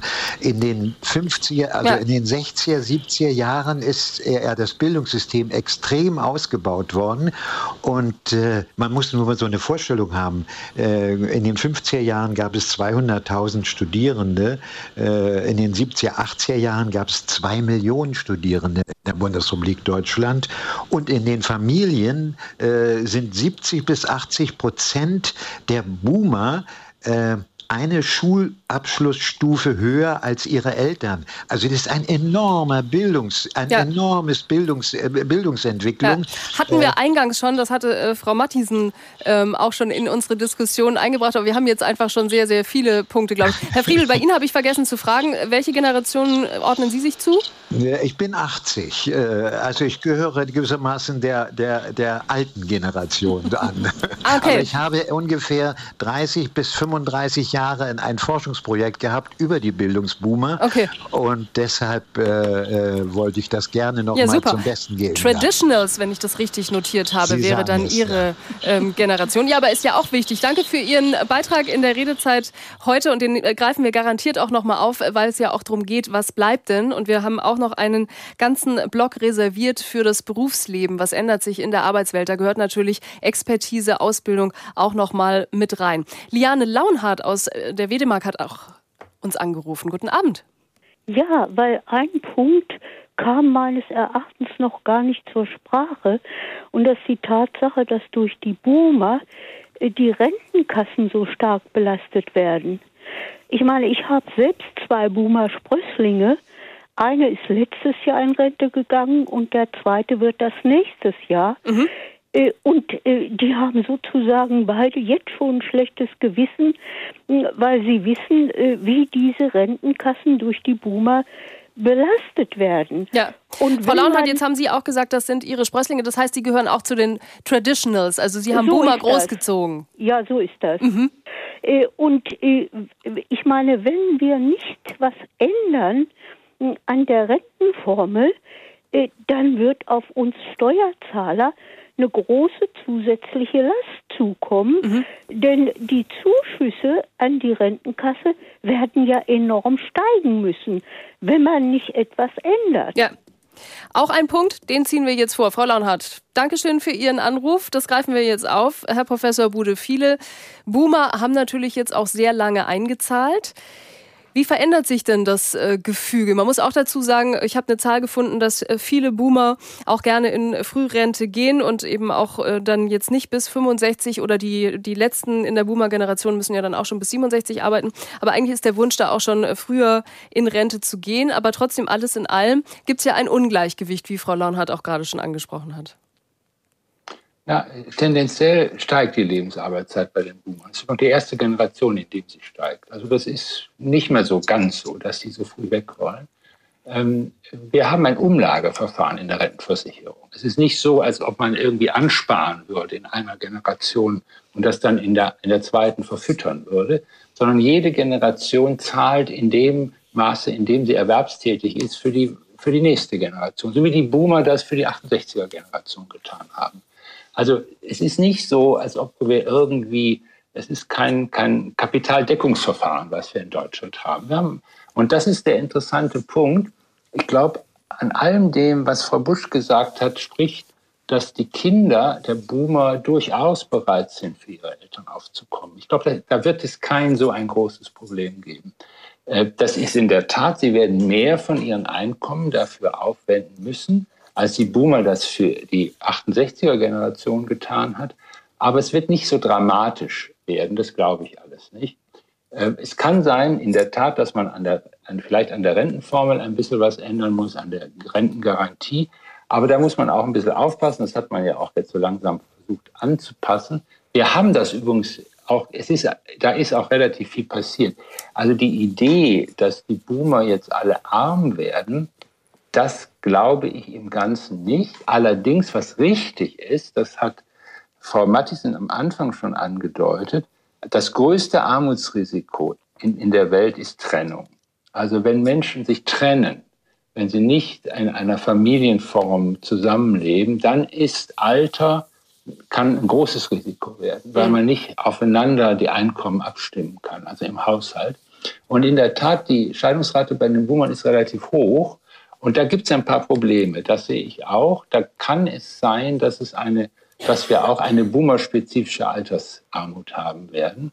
Und zwar bei, bei Boomern, die relativ hoch gebildet sind. Also wenn wir relativ hochgebildete, altersarme Menschen haben, mehr Frauen als Männer übrigens, dann bin ich mir auch noch nicht so ganz so sicher, was daraus wird. Mhm. Wobei generell muss man vielleicht auch sagen, 70 Prozent der Boomer ähm, sind verheiratet und leben zusammen, 12 Prozent geschieden, 12 Prozent ledig. Das sind, glaube ich, auch Zahlen, die man vielleicht in der jetzigen Generation, ja. wobei, oder vielleicht auch wieder, ähm, heiraten hat, glaube ich, auch wieder so einen Retro-Charme. Aber ähm, so mittendrin war ja jetzt irgendwie heiraten äh, auch gar nicht so modern und Ja, und, und es ist auch so, dass in der Gruppe der höher gebildeten Frauen, die äh, wie sagt man so schön, die Fertilität wächst. Also es gibt Frauen, die hochgebildet sind, die kriegen wieder mehr als zwei Kinder. Das ist, das ist sehr interessant. Kinder auch ein Thema war, Frau Matthiesen, Sie haben im Vorgespräch gesagt, ja, das hatte auch alles seinen Preis. Also viele hatten den Zugang zur Universität, vielleicht auch als Erste in der Familie. Das hatte ja gerade eben auch nochmal unser Hörer bestätigt, Herr Friebel. Aber dann musste man es auch machen. Genau. Also dann äh, musste man den Marsch durch die Universitäten und durch die ähm, qualifizierten Jobs irgendwie auch antreten. Und ähm, da waren wir so viele, dass man sich natürlich auch äh, darum gekümmert hat, immer vorne mit dabei zu sein. Und ähm, auf jeden Fall auch äh, eine gute Chance, sich herauszuarbeiten, aber eben auch für den Preis äh, der Kinderlosigkeit. Also ähm, es ist äh, schon enorm, dass äh, auch das Statistische Bundesamt ausweist, dass 30 Prozent der Frauen mit Hochschulabschluss in den alten Bundesländern ohne Kind geblieben sind. In den Städten ist das noch besonders ausgeprägt. Und ähm, das äh, spüren wir natürlich jetzt. Also ich, in meinem Freundinnenkreis, muss man ganz ehrlich sagen, haben mehr Frauen keine Kinder, haben aber tolle Jobs gemacht, waren Ärztinnen, Juristinnen äh, oder sind es noch und arbeiten auch äh, noch äh, hochqualifiziert in, ihrer, in ihren Jobs, aber eben ähm, haben sie äh, keine Kinder und äh, sitzen da und denken sich, okay, wie soll das jetzt da mal werden, wenn ich mal alleine bin? Es geht ja gar nicht mal darum, dass sich jemand noch um mich kümmern kann, vielleicht, wenn ich nicht mehr so äh, kann, wie ich möchte, sondern wer, wer kümmert sich um meine Papiere, also mhm. ähm, um meine Konten, um diese ganzen Verpflichtungen, also ähm, diese Unabhängigkeit, die wir sozusagen als Frauen uns erarbeitet haben und die wir auch ähm, äh, sozusagen verteidigen, also ähm, mit Messer und Klauen, würde ich mal fast, fast sagen, ähm, sehen wir dann natürlich uns in einer Situation plötzlich abhängig zu sein äh, in ein paar Jahren äh, von anderen Leuten, auf die wir uns vielleicht nicht verlassen können oder denen wir nicht vertrauen können. Ähm, ich glaube, das wird ein, ein, also speziell für Frauen ein riesiges Problem. Haben Sie darüber schon mal nachgedacht, Frau Busch? Ist das in Ihrer Welt ähm, eigentlich auch schon mit ein Thema? Ja, letzten Endes wirklich auch, was man für eine Verantwortung jetzt dann auch auf die nachfolgenden Generationen vielleicht überträgt oder gar nicht bewusst überträgt, aber trotzdem, es gibt die Verantwortung ja, wenn so viele Boomer jetzt in Rente gehen und dann eben vielleicht Unterstützung oder auch Hilfe brauchen mittelfristig. Ja, ich glaube, also Thema Demogra demografischer Wandel ist auf jeden Fall immer Thema gewesen ob jetzt schon im Unterricht, es wurde gleich gesagt, oh, da kommt was auf euch zu irgendwann. Oh. Da werden drei Rentner auf ein Steuerzahler am Ende kommen. Wie das dann tatsächlich sein wird, kann man ja auch nicht sagen. Also durch Zuwanderung etc. verändert sich da ja auch massiv viel. Aber ähm, man weiß natürlich, wir werden mehr zahlen müssen. Weil wir sind einfach sehr geburtenschwache Jahrgänge, wobei jetzt die Geburtenrate ja auch wieder hochgeht die letzten Jahre. Ähm, und wer weiß, wie sich das dann die nächsten Jahre entwickelt. Vielleicht kommen ja auch wieder geburtenstarke Jahrgänge. Wir arbeiten ja dann nicht nur als irgendwie C, ein zum Zehner-Jahrgang ja. einmal dann alleine, sondern halt auch mit denen, die jetzt noch kommen. Und das kann ja auch wieder mehr werden. Mhm. Aber gerade ist es so, schon, jetzt gehen viele in Rente. Zum einen ist es für uns auch ein riesiger Vorteil auf dem Arbeitsmarkt. Es werden so viele Stellen frei, es werden händeringend überall Menschen gesucht. Für uns ist der Einstieg leicht, wir können Forderungen stellen. Ich glaube, da kommt man dann auch wieder zu diesem Konflikt, der häufig aufgeflammt ist in letzter Zeit mit der Arbeitsmoral und den Forderungen etc. Und der Work-Life-Balance. Vielleicht einmal reingeschoben, ja. aus Hildesheim hat uns Sophie Wenzel geschrieben, wenn ich eine Sache von der Generation meiner Eltern, den Babyboomern, gelernt habe, dann in Großbuchstaben die Work-Life-Balance. Ich möchte mich nicht kaputt arbeiten und dann ein Burnout zu bekommen und mich danach irgendwie in die Früh Frührente zu schleppen, wie viele Boomer. Also das ist auch schon quasi mit Ansage, dass sie äh, jetzt besser mit sich umgehen oder das auch irgendwie mit im Blick haben schon, weil Work-Life-Balance klingt ja immer so, die wollen nur Partys feiern und äh, sind nicht bereit, sich reinzuhängen. Das trifft ja vielleicht aber auch nicht in Gänze. Ja, ich weiß nicht. Ich weiß gar nicht, ob das so unbedingt ist, dass man nicht, keine Karriere machen möchte. Ich glaube, das sehe ich gar nicht in meiner Generation. Wir haben auch Pläne und auch Karrierepläne. Aber wir haben halt einfach dieses große Privileg, wir können Forderungen stellen. Ich glaube, die Babyboomer waren immer so viele, da waren die Plätze hart umkämpft, jetzt sind die Bewerber hart umkämpft. Das ist einfach, ähm, so umgedreht und ich würde vermuten, dass wohl auch die Babyboomer selber diese Forderung selbst gestellt hätten, hätten sie das damals machen können. Und ähm, von daher, äh, Work-Life-Balance ist einfach ein Thema geworden, weil man es kann. Und ich glaube, das ist einfach so dieser, dieser Hauptpunkt. Wobei, genau, nach unten, also mehr Arbeiten verbietet ja jetzt eben bei jungen Menschen auch keiner. Also wer möchte, kann sich ja trotzdem. Ja, ähm, und die gibt es ja auch immer genau. noch. Also ich glaube, was im Internet ja auch viele Phänomene so unter sogenannte Hustle Culture, das sind ja auch junge Menschen, die da irgendwie so 60 Stunden Wochen arbeiten, freiwillig, weil sie eben ganz oben in, I don't know, Investment Banking wollen oder so. Die Seite gibt's auch. Das wird dann ja immer oft vergessen. Wir sprechen in dieser Redezeit heute über die Boomer und wir fragen, die gehen in Rente, was macht diese Generation aus, haben aber jetzt schon viele weitere Themenfelder mit abgedeckt und wir sind jetzt gerade schon beim Arbeitsleben und ich habe jetzt Hans Hinken in der Leitung aus Freiburg. Guten Abend. Hallo, schönen guten Abend zusammen. Ganz kurz, jetzt haben wir so ein Entscheidungsproblem, Herr Hinken. Kriegen wir Ihre, Ihre äh, Beteiligung jetzt hin in einer Minute 30? Dann würden wir es noch ja. vor den Nachrichten machen oder Sie warten noch ein bisschen länger und wir machen es danach in Ruhe. Was ist Ihnen lieber? Äh, zweite, zweite Wahl. Okay, dann aber vorher noch die Frage, ich habe jeden gefragt, Herr Hinken, welche Generation? Ähm, wie Herr, ähnlich wie Herr Bude, ein Frühboomer. Okay, wir sind sehr gespannt. Es geht Ihnen gleich um den Arbeitsmarkt und ich glaube, wir können auch schon einen Tick früher in die Nachrichten starten. Bleiben Sie dran, wir hören uns gleich. NDR Info. Die Nachrichten. Um 21.30 Uhr mit Claudia Drews. Die ukrainische Führung hat der Europäischen Union für die versprochenen neuen Milliardenhilfen gedankt. Präsident Zelensky schrieb auf der Online-Plattform X, damit würden Wirtschaft und die Finanzen der Ukraine langfristig stabilisiert. Er nannte das genauso wichtig wie Rüstungshilfe. Die 27 EU-Staats- und Regierungschefs haben ein Finanzpaket von insgesamt 50 Milliarden Euro für die Ukraine beschlossen. Konkret handelt es sich um 33 Milliarden Euro an Krediten und 17 Milliarden an Zuschüssen. Beim letzten Gipfel im Dezember hatte Ungarn eine Einigung noch blockiert. Die US-Regierung hat Sanktionen gegen jüdische Siedler verhängt, die für Angriffe auf Palästinenser im Westjordanland verantwortlich sein sollen. Das Finanzministerium veröffentlichte die Namen der vier Männer mit israelischer Staatsbürgerschaft. Aus Washington Ralf Borchardt. Der neue Sanktionsschritt der USA ist ungewöhnlich, denn er betrifft nicht den Kriegsverlauf im Gazastreifen, sondern die Lage im Westjordanland. Und er richtet sich gegen die Regierung Netanyahu, die auch radikale israelische Siedler unterstützt. Zunächst betreffen die Sanktionen vier Siedler im Westjordanland, weitere könnten folgen. Ihre Vermögenswerte in den USA werden gesperrt, sie dürfen nicht mehr in die USA einreisen. US-Präsident Biden tritt damit auch Kritik aus der eigenen Partei entgegen. Er unterstütze im aktuellen Krieg in Nahost zu einseitig Israel. Die AfD verliert laut ARD Deutschland Trend an Zustimmung auf Bundesebene. Wenn am Sonntag Bundestagswahl wäre, würden danach 19 Prozent der Befragten die Alternative für Deutschland wählen. Das ist ein Minus von drei Prozentpunkten gegenüber der letzten Umfrage vor einem Monat. Die Union käme auf 30 Prozent, die SPD auf 16, Grüne auf 14. Das Bündnis Sarah Wagenknecht könnte mit 5 Prozent der Stimmen rechnen, ein Prozentpunkt mehr als die FDP. Das Institut Infratest DIMAP hat 1300 Wahlberechtigte in Deutschland für den ARD Deutschland Trend befragt. Reisende am Hamburger Flughafen müssen morgen erneut mit Behinderungen rechnen. Nachdem heute dort das Sicherheitspersonal gestreikt hat, legt diesmal das Bodenpersonal die Arbeit nieder. Aus Hamburg Dietrich Lehmann. Man setze alles daran, dass die geplanten Flüge stattfinden können und die Auswirkungen für die Gäste so gering wie möglich sind sagt eine Flughafensprecherin. Dennoch sollten sich Passagiere fortlaufend über ihren Flugstatus informieren. Und wer morgen fliegt, sollte ausreichend Zeit einplanen und so wenig wie möglich Gepäck aufgeben, wenn möglich nur mit Handgepäck reisen. Die Gewerkschaft Verdi hatte den erneuten Streik am Mittag angekündigt, während noch die Beschäftigten der Sicherheitskontrollen ihre Arbeit niedergelegt hatten.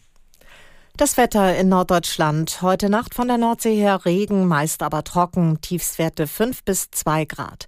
Morgen stark bewölkt, zeitweise Sprühregen bei 5 bis 9 Grad. Die weiteren Aussichten am Sonnabend Wolken und Regen, stürmisch bei 6 bis 11 Grad. Und das waren die Nachrichten. NDR Info Redezeit. Die Boomer gehen in Rente. Was macht diese Generation aus? Das wollen wir noch bis 22 Uhr mit Ihnen diskutieren. 08000 441777 ist die Telefonnummer ins Studio. Wir haben viele Anrufer und jetzt hat Hans Hinken ein bisschen länger gewartet. Danke für Ihre Geduld. Kein Problem.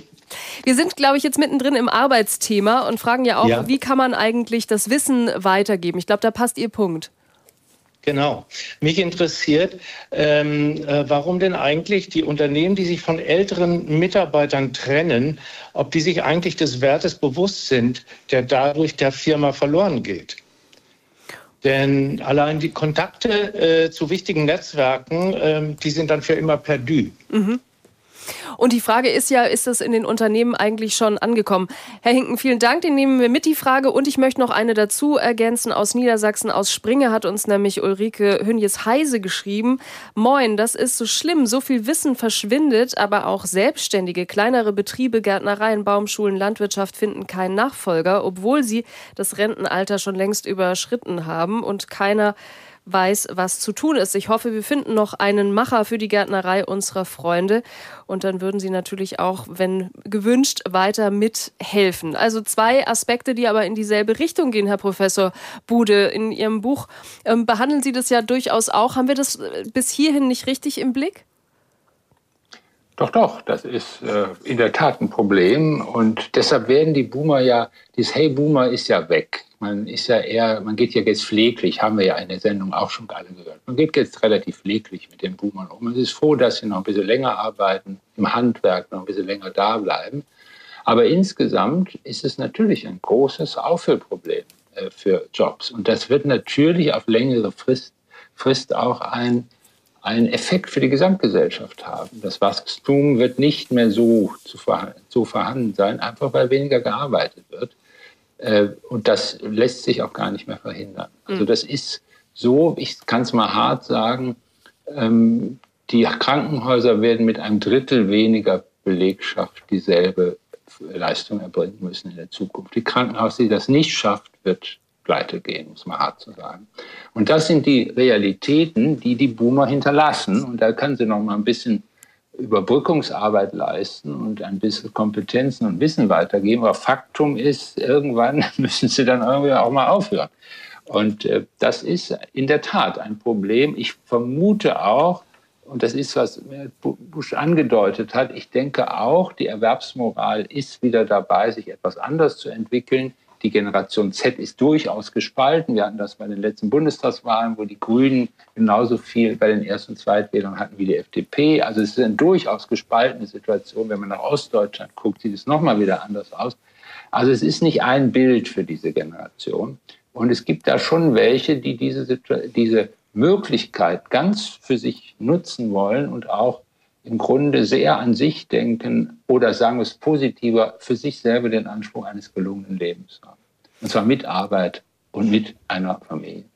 Jetzt haben Sie gerade eben, Herr Bude, schon Ost-West angesprochen und als hätten Sie hier in unsere Telefonliste gespickt. Silke Wippenhorst aus Lüneburg möchte nämlich genau da, glaube ich, Ihre Frage nochmal stellen. Guten Abend.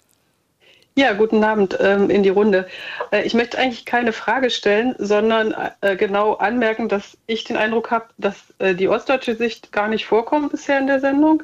Ähm, dass also, äh, ich weiß auch gar nicht, ob man als Ostdeutsche, äh, ich bin gebürtige Ostdeutsche, sich als Boomerin bezeichnet äh, überhaupt. weil fallen Sie denn vom, fallen Sie von der Altersstruktur, jetzt habe ich vergessen, Sie zu fragen, ja. ich wollte ja jeden fragen heute, fallen Sie von der Alters, also ist das Ihre Generation? Ich bin Spätboomerin, sagen okay. wir mal 68, also eine am, sagen wir am Ende der Boomer. Ja, ganz knapp. Ja, knapp. Genau, und äh, insofern äh, würde ich sagen, für die Ostboomer, wenn es die dann gibt, ist es wahrscheinlich abhängig von dem, äh, wann sie geboren sind, welche Erfahrungen sie gemacht haben und ob die Wende für sie ein Bruch war äh, im Lebensweg oder eine Chance. Äh, mhm. Und ich denke, dass das für die äh, Boomerinnen aus dem Osten anders ist dann als ich habe jetzt gehört, wie westdeutsche Boomer in Berlin lebten und was sie erlebt haben. Ich habe auch in Berlin gelebt, während der Wendezeit dort studiert. Aber äh, für uns Ostboomer oder die Späten war dann eben die Wendezeit dieser, dieser Punkt. Und, ja. und für manche, also für mich war es eine Chance, aber für viele Ostdeutsche, die vielleicht auch eher geboren sind, eben gerade nicht, sondern ein starker Bruch. äh, auch in der Arbeitsbiografie. Und insofern äh, hat, haben die Ostdeutschen es ganz anders erlebt, denke ich. Frau Wimmenhus, danke schön, dass Sie uns daran noch mal erinnert haben, weil im Buch von äh, Professor Bude, Abschied von den Boomern, da nimmt es durchaus einen größeren äh, Raum ein. Herr Bude, vielleicht wenn Sie genau. einmal, ähm, aber also, vielleicht also, auch noch mal grundsätzlicher richtig. sagen wollten. Die, die, erst, die, erste Reaktion von Ostdeutschen auf den Begriff ist, das ist was Westdeutsches. Mhm. Das sagen die immer als erstes. Das ist wirklich interessant und ich glaube, ich stimme genau meiner Vorrednerin zu. Es ist für die Boomer Ost ist die Wende das zentrale Lebensereignis. Das ist überhaupt keine Frage. Ich hatte schon angedeutet, dass AIDS, nee, habe ich schon gesagt, nee, AIDS ist in der DDR, hat keine große Rolle gespielt. Es hat wenig Infektionszahlen, wenig Tote gegeben, weil es kein ausgeprägtes schules Subkulturleben dort gegeben hat. Auch äh, Tschernobyl hat nicht so eine große Rolle gespielt, weil das eher äh, die Nachrichtenlage diffus war für die Ostboomer. Aber die, der entscheidende Punkt der Lebensdefinition ist in der Tat der Wende. Und da gibt es auch einen starken Selektionsprozess zwischen denen, die es geschafft haben, nehmen wir mal die Bundeskanzlerin, und die, die auf der Strecke geblieben sind. Und, und das, oder Liefers, oder wie sie alle heißen, die, die, durch, die irgendwie eine neue Situation für sich äh, aus der, aus der Wende gemacht haben. Und das ist jetzt ein sehr interessanter Punkt. Ich habe mich gefragt, wo, wie können sich eigentlich Ost- und Westboomer treffen? Meine Antwort ist im Blick auf ihre Eltern, denn sie haben die gleichen Eltern. Die Eltern der Boomer sind etwa so, die Väter sind um Mitte 20er Jahre geboren und die Mütter in der Regel um Mitte 30er Jahre geboren. Und die haben dieselben Eltern.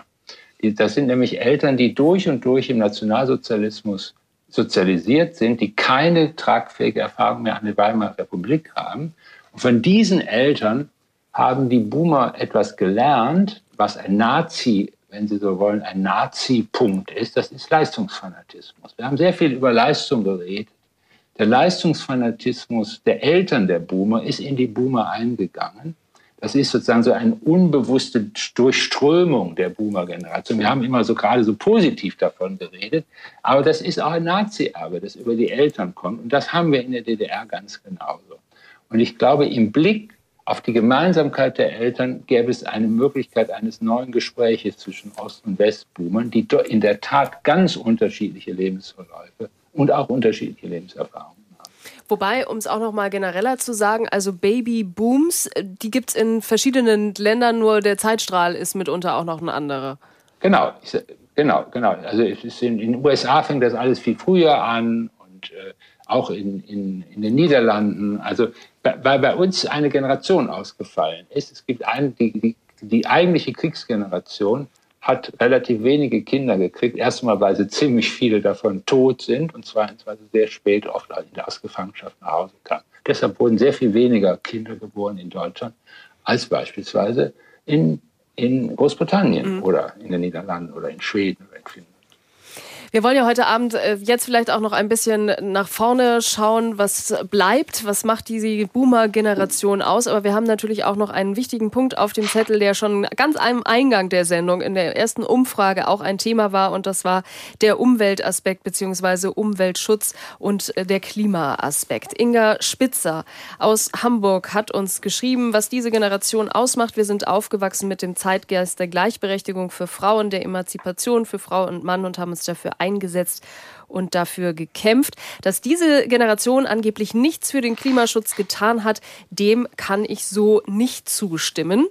Und es gibt auch noch eine Mail aus Schenefeld von Stefan Heuert, der schreibt auch, ich habe heute Morgen den Beitrag bei NDR Info über das Buch von und mit Herrn Bude gehört. Sie haben ja heute Morgen, Herr Professor Bude, schon ein Interview gegeben bei meiner Kollegin Liane Kossmann. In dem Gespräch ging es auch um die Verantwortung der Boomer-Generation, zu der auch ich gehöre, für den Zustand unserer Umwelt. Und an dieser Stelle muss ich Herrn Bude widersprechen.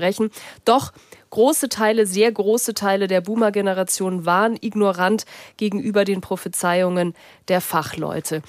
Frau Busch, vielleicht äh, wollen Sie aber anfangen. Sie sind ja bei uns nicht nur als sehr interessante junge Frau mit, bis hierhin haben wir viele Themen schon besprochen, sondern Sie sind auch Sprecherin der Klimaschutzorganisation Fridays for Future in Hamburg. Ist das auch ein großer Vorwurf, den Sie aufmachen würden? Wie, wie grenzen Sie das ein? Auf der einen Seite eben, was wir bis hierhin gehört haben, der große Einsatz der Boomer, aber auf der anderen Seite, das sind viele und die haben auch viel Energie zum Beispiel verbraucht. Also ich glaube, diesen Vorwurf hat Fridays for Future schon längst aufgemacht. In, gerade in den Startlöchern von Fridays for Future kam dieses, wir sind hier, wir sind laut, weil ihr was adressiert an ältere Generationen, uns die Zukunft klaut.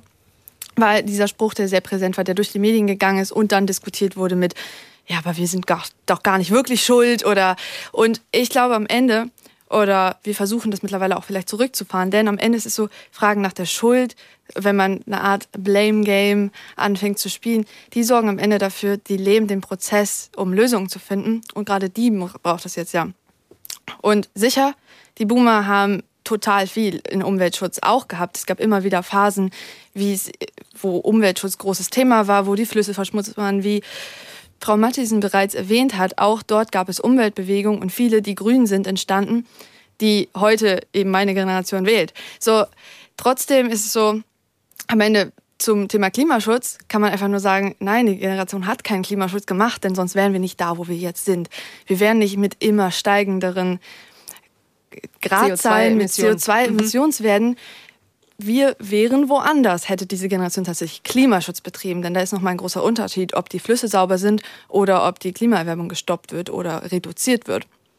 Und auch das seit 30, 50 Jahren eigentlich bekannt, aber auf jeden Fall so die letzten 30 Jahren hätte man die ganzen Warnungen ernst genommen, hätte man gehandelt, hätte die Politik vor allem da schon ein Auge drauf gehabt und nicht erst in den letzten 5, 6 Jahren, da wo wir eben gesagt haben, ey komm, guck dahin, mhm. Das müssen wir sonst ausbaden und jetzt geht es eben darum, nicht die Generation zu spalten und sich die, gegenseitig die Schuld zuzuschieben, denn was auch schon erwähnt wurde zu Anfangs von, von Hörerinnen, aber auch von Ihnen, Frau Mathesen ist eben, natürlich, meine Generation wächst in einem Reichtum auf und in einem auch Luxus im Großteil. Andererseits lebt auch wieder jedes fünfte Kind in Armut.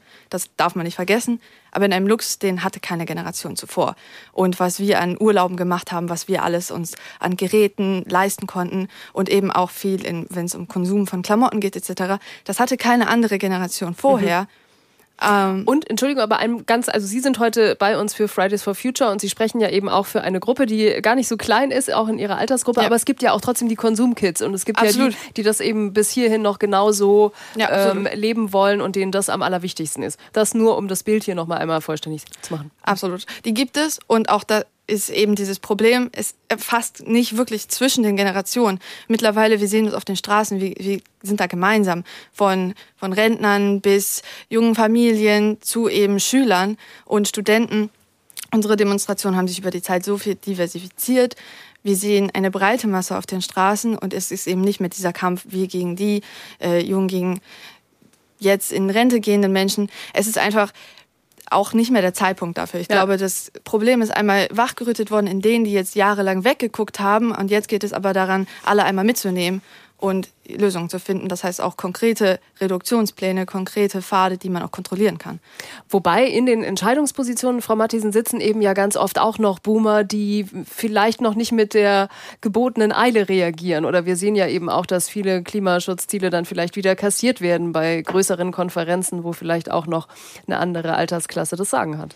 Also ich kann nur sagen, meine Generation verstopft alle Leitungsfunktionen überall. Wir sind da mal irgendwann mal reingerutscht und haben uns da festgefressen. Und ähm, das würde, glaube ich, ähm, Deutschland ganz gut tun, äh, wenn da mal ein Wechsel stattfindet und irgendwie mehr jüngere Leute ans Ruder kämen. Also und insofern, ich, äh, ich, ich will auch nicht ähm, mich hinstellen und sagen, äh, ich habe Schuld oder so. Ich, aber ich bin mir durchaus bewusst, dass äh, diejenigen, die im Moment ähm, äh, eben eher verhindern, dann doch ähm, eher die Boomer sind, muss mhm. man nun mal leider mhm. äh, auch sagen. Wobei, wenn die Leute älter werden, die, diesen Veränderungsdruck, das kriegt man einfach nicht mehr so richtig gut auf die Kette. Es ist einfach so. Also dieses, äh, ich muss eine neue Heizung kaufen, ich muss, das sind alles, das sind alles Riesenthemen, ja. Also ich muss mein Haus sanieren, ich muss es irgendwie äh, winterfest machen oder irgendwie gegen, gegen allen Unbill absichern. Das, äh, das überfordert unheimlich viele Leute, weil wir plötzlich in so ein Alter kommen, wo das einfach nicht mehr so einfach ist, alles zu bewerkstelligen. Mhm. Und das finde ich eben auch ähm, äh, ziemlich schwierig und würde mir schon von der Politik da wünschen, dass es äh, ein bisschen bisschen mehr Hilfestellung gibt. Also gerade für diese Generation, die möchte, aber nicht weiß wie. Wir hören hier auch durchaus schon Verbindendes und auch doch Verständnis füreinander. Winfried Bauer aus Rottenburg ist jetzt bei uns. Guten Abend. Da haben Sie mich gerade gut erwischt mit der Aussage im Moment. Ja, guten Abend. Welche Generation, Herr Bauer? 62, mittendrin. Mittendrin mittendrin Lehre gemacht, dann Studium und jetzt Lehrer und äh, ich höre zu, ich habe so viele Sachen, ich kann es gar nicht alles anbringen, aber ich reduziere mich. Das wäre toll, weil hinter Ihnen sind noch so viele andere ja, und unsere Sendezeit läuft auch ab, aber wenn Sie bei der Umwelt äh, vielleicht einsteigen ja, können, genau, das wäre toll. da steige ich ein, alles andere lasse ich und zwar die Boomer verhindern und so, das kann ich ja gar nicht hören. Und zwar Bau, ich bin eigentlich Architekt von Haus aus, 80er Jahre gab es ganz viel Passiv- und Niedrigenergiehäuser in Tübingen, Freiburg, Kassel. Es hat letztendlich niemand interessiert von der Politik, dass man weiter das betrieben hätte. Autos zu der Zeit 89, auch Umwelt, Plug-in-Hybrid, Audi A4 89, 980 Stück verkauft. Es hat niemand interessiert. Ich kenne Ingenieure bei Daimler, da gab es 190e, hat niemand interessiert. Wer war an der Regierung? CDU, SPD. So, das heißt, wir hätten natürlich auf die Straße gehen können, macht mal was, aber wir waren da dran. Alle haben gesagt, hey, wir, die Autos müssen weniger verbrauchen, die Häuser brauchen zu viel Energie, muss zurückgeschraubt werden. Ja. Und es ist alles blockiert worden. Ja. Und da bin ich ein bisschen frustriert, muss ich sagen. Mhm. Aber dann haben wir ja doch die Blockade, die Frau Matthiesen gerade angesprochen hat. Die Blockade ja. dahingehend, dass praktisch dann von der großen Politik her oder jetzt auch, wenn, wenn, wenn äh, weltweit praktisch gar nichts gemacht wird, dass da blockiert wird. Mhm. Das sehe ich schon auch so. Aber, Aber ja? Ich sehe Sie trotzdem ja auch dabei, weil wir jetzt gerade ja von Verbindendem äh, gesprochen haben. Es, ist, es treibt Sie ja auch heute immer noch um. Also Sie haben nicht aufgegeben und gesagt, ja, dann halt nicht, sondern Sie sind ja immer noch dabei. Ja, ich habe ja meine Schüler und da bin ich natürlich dabei und sage, hey, macht mal, geht mal ran. Das haben wir schon vorgehabt, macht mal weiter. Also da bin ich total unterstützend und ich finde auch die Untersuchung oder über die Boomer, wenn hergezogen wird, kommt meistens von un unserer Generation. Die Jungen habe ich eigentlich so erfahren, dass die äh, eher positiv sind. Mhm. Die freuen sich auf so eine Unterstützung. Ja. Also es ist nicht zerschneidend oder äh, das auseinanderdriftet, sondern eher unterstützend. Ja. Herr Bauer, herzlichen Dank ja, für ja. Ihren Einwurf in unsere Sendung, wobei das müssen wir schon noch auflösen. Frau Busch, sagen Sie okay, Boomer? Ist das für Sie äh, in Ihrem Sprachgebrauch? Es kam vorher, auf jeden Fall. Nein, ich glaube, der, der Begriff okay, Boomer, das ist einfach, das ist ein Witz, der ist durch, durch die Medien gegangen, durch die sozialen Medien. Und da sind junge Menschen, die haben sich diesen Witz eben gegenseitig zugesprochen. Und ich glaube dann, aber was ich tatsächlich interessant fand, auch schon in so einem Vorgespräch, dass er eigentlich ganz anders aufgefasst wird bei den Boomern selber. Und da fragen wir, was kommt bei Ihnen an, wenn jemand okay Boomer sagt, Frau Matthiesen? Dann heißt das so viel wie, ähm, red weiter, interessiert mich nicht. Und bei Ihnen, Herr Professor Bude, wenn wir okay Boomer sagen würden? Ist mir ehrlicherweise nie passiert, aber ich bin auch in einer günstigen Position, wenn ich als Hochschullehrer. Das hat ja. bei mir sich niemand getraut zu sagen. Okay, was meinen Sie damit, Frau Busch? Wenn Sie sagen, es wird ganz anders aufgefasst? Ja, also ich glaube tatsächlich, dieses Okay, Boomer ist so ein Ding von, es wirkt vielleicht im ersten wie Abwertung der Meinung, da höre ich gar nicht mehr zu. So wie, ich halte die Hand vors Gesicht und Sie können reden, aber ich höre nicht mehr zu, wie Frau Matthiesen gesagt hat. Aber es ist vielleicht auch mehr ein Ausdruck von, ähm, von einer Art Selbstermächtigung von jung, den jungen Menschen, die jetzt sagen, okay, ihr seid in allen Positionen, redet und redet und redet und eigentlich ihr gestaltet den Diskurs. Jetzt seid ihr mal leise, jetzt reden wir mal was. Mhm. Und dass dann dieses immer wiederkehrende, doch belehrende oder auch über die Standpunkte der Jungen gerade lustig gemacht wird, das wird eben dadurch auch in einem Witz zurückgekehrt. Dieses Okay, Boomer halt. Also wir haben unsere Diskurse, mhm. wir reden zum Beispiel klar über Genderfragen, man redet darüber viel, viel mehr. Ähm, und dann, wenn darauf immer nicht eingegangen wird, wenn es heißt, ja, die jungen Leute und ihre Ideen und das wird eben dadurch abgewertet, dass Menschen jung sind, ja. dann kommt eben dieses Okay Boomer zurück. Und ja. ich glaube, da, da ist eigentlich dieser Witz dahinter. Haben wir das auch geklärt? Wollte ich immer schon mal sagen, wissen. Okay, Herr muss man nun ehrlicherweise sagen, die Boomer, ich meine, der Bundeskanzler ist ein Boomer, aber die anderen, die wichtigen Leute im Kabinett sind es ja gar nicht mehr. Eigentlich sind die Millennials jetzt gerade an der Macht. Die Boomer spielen keine große Rolle mehr. Übrigens auch in den, auch in den Management-Etagen. Die 60-Jährigen gibt es da kaum mehr. Es sind jetzt die 40- bis 50-Jährigen, die Außenministerin. Der, der Zwischenposition ist der Wirtschaftsminister.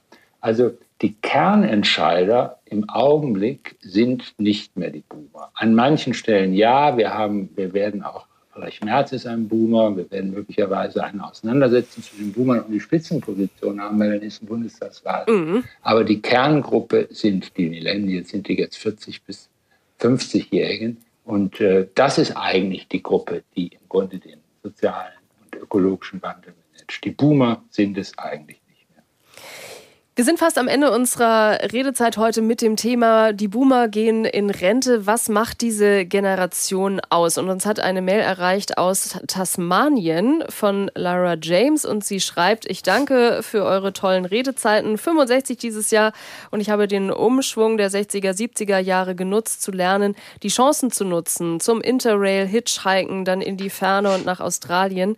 81 ausgewandert. Wir haben noch die harten und strengen Jahre der Ausbildungen mitbekommen, lernten nicht zu widersprechen. Dann 70er kam der Umschwung und wer Mut hatte, brach aus, entweder innerhalb oder außerhalb des Landes. Ich bin sehr dankbar, ein Boomer zu sein. Es brachte wahnsinnig viele Kontraste und Änderungen, die dann neue Möglichkeiten öffneten. Grüße aus Tasmanien. Da grüßen wir natürlich zurück. Vielleicht gucken Sie ja auch hinterher dann unsere Zusammenfassung. Alle Redezeiten finden Sie hinterher auch noch auf unserer Seite ndr.de-redezeit zum Nachhören, falls Sie jetzt auch später zu uns gestoßen sind. Ja, vielleicht machen wir das zum Schluss der Sendung nochmal. Die Frage, wären Sie gerne in einer anderen Generation? Frau Matthiesen, würden Sie gerne tauschen oder sind Sie ähnlich begeistert wie Frau James vom Boomer sein?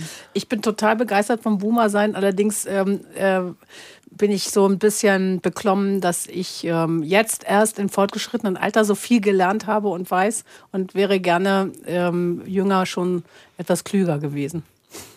Gut, aber ich glaube, das ist äh, fast egal, in welchen Generationen man jeweils aufgewachsen ist, dass man sich das hinten raus. Ich habe nur immer das Gefühl, ich habe nachher keine Zeit mehr. Mir läuft die Zeit davon. Und das, äh, das ist das, was mich irgendwie ein bisschen stresst. Ja.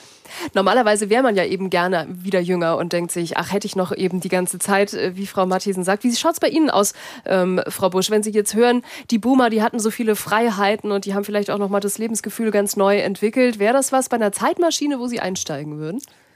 Nee, ich glaube, wir haben zurzeit noch mehr Freiheiten.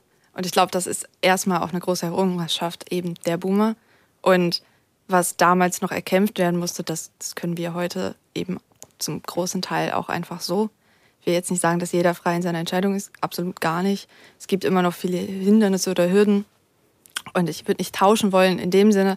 Aber ich würde mir gerne eine Zeit wünschen, die weniger Krisen hätte. Ich glaube, da spreche ich aber für jeden. Mhm. Ähm, und wo die Zukunft sagen wir, rosiger aussehen würde. Wir haben noch einen Hörer in der Leitung. Herr Neumann aus Pinneberg, guten Abend. Ja, schönen Abend, Frau Langer, schönen guten Abend, Runde. Ja, das ist natürlich jetzt ein bisschen brenzlig zum Schluss etwas äh, äh, mitzuteilen, aber ich möchte es trotzdem sagen. Also ich ähm, gehöre auch zu der sogenannten Boomer-Generation, Jahrgang 59. Mich hat es damals sehr gegruselt, äh, als Jugendlicher, dass eben halt Frauen bis 1975 kein eigenes Konto eröffnen konnten und auch keinen Beruf ausüben konnten, wenn ihr Mann, ihr Ehemann dem nicht zugestimmt hat. Ich habe es nicht verstanden. Ähm, äh, es ist aber eben halt so natürlich, dass sich da etwas verändert hat. Ja, und zum darüber Glück. bin ich darüber bin ich sehr froh Ja. und ich äh, wollte auch nochmal sagen, dass eben halt, es gab vor, oh, ich glaube vor drei Monaten oder sowas auch mal eine Sendung im NDR, da hat eine Wissenschaftlerin darüber gesprochen, wie das ähm, sich darstellt in der Gesellschaft mit patriarchalischen Stru- Strukturen. Und ich denke eben halt, dass quer zu dieser Diskussion Boome die Frage oder auch damit verbunden ist, welche Auswirkungen hatten wir vorhin auch das Thema, die entscheidenden äh, Personen an den entscheidenden Schallstellen, das sind eben halt äh, zwar die 40er sozusagen, aber eben halt auch Männer und äh, dass eben halt alles das, was äh, wirklich wichtig ist, im Prinzip auch äh, sehr stark äh, ja feminin äh, und auch weiblich äh, vorangetrieben wird. Also mich wundert das ehrlich gesagt auch überhaupt nicht, dass Fridays for Future die meisten äh, Protagonistinnen eben halt Frauen sind. Mich wundert es nicht, dass äh, ein bekannter Wissenschaftler, der multiplativ gesagt hat und auch in, in seinem neuen Buch geschrieben hat, es stimmt was an der Organisation der Gesellschaft nicht. Und was er, was er meint im Grunde genommen ist, dass die patriarchale Struktur einfach da ist. In allen, alle Probleme, die wir haben, religiös, ne, Missbrauch in Kirchen, das ist doch ganz stark dadurch geprägt, dass es eben halt patriarchale Strukturen, die ihre Macht eben halt durchsetzen. Herr Neumann, ich, ich möchte Sie gar nicht unterbrechen, aber ich muss, weil sonst kommen sagen, wir nicht mehr. Nee, das tut mir froh, leid, wir kommen nicht mehr zum Ende, weil ich möchte so gerne, dass noch jemand drauf antwortet. Sonst kommen wir, ähm, glaube ich, hier nicht mehr drauf, dass äh, wir noch ein, eine kleine Einordnung zumindest haben. Herr Professor Bude, vielleicht mögen Sie ähm, noch Herrn Neumann kurz erwidern. In der Tat, die, wir haben es am Anfang gesagt die Boomer-Generation ist eine weibliche Generation. Die ist eine, äh, eine Generation von weiblicher Machtergreifung, wenn man es mal so ganz klar sagen will. Und wir haben natürlich, bitte vergessen Sie nicht, wir hatten immerhin 16 Jahre eine Bundeskanzlerin in Deutschland. Wir haben eine Außenministerin. Mhm. Also so, so schlecht sieht das alles nicht aus. Und die Frauen sind eindeutig da und die äh, bringen auch Dinge ein. Ich glaube nur, dass äh, wir ganz andere Fragen in der Diskussion des Geschlechterverhältnisses mittlerweile haben, die noch viel komplizierter sind. Ähm, und äh, das ist eine neue Situation. Ich glaube, die Fragen, die uns gegenwärtig bestimmen, sind von ganz anderen Gegebenheiten. Die hängen, das hängt mit Kriegen zusammen, ja. das hängt mit wiederkehrenden Pandemien zusammen. Da sind die Boomer relativ gut gerüstet weil sie nicht sofort aus den Latschen kippen. Und das ist eigentlich das Interessante. Das stimmt. Äh, und äh, ich glaube, das ist die Kraft der Boomer, die uns am Zweifelsfall helfen. Ein schönes Schlusswort. Vielen Dank, Herr Professor Bude. Danke an Merit Busch und an Susanne Mattisen, unsere Gäste heute Abend in unserer doch sehr kontroversen Diskussion über die Boomer. Wir wollten wissen, was macht diese Generation aus? Und wir haben schon mindestens wieder fünf Themen, die wir jetzt in der Redaktion nochmal besprechen werden worüber es dann die nächsten Redezeiten geben muss. Herzlichen Dank für heute, fürs Zuhören, fürs Zuschauen. Hier geht es gleich weiter mit der ARD Infonacht. Und Milat Kupay. Kommen Sie gut durch die Nacht.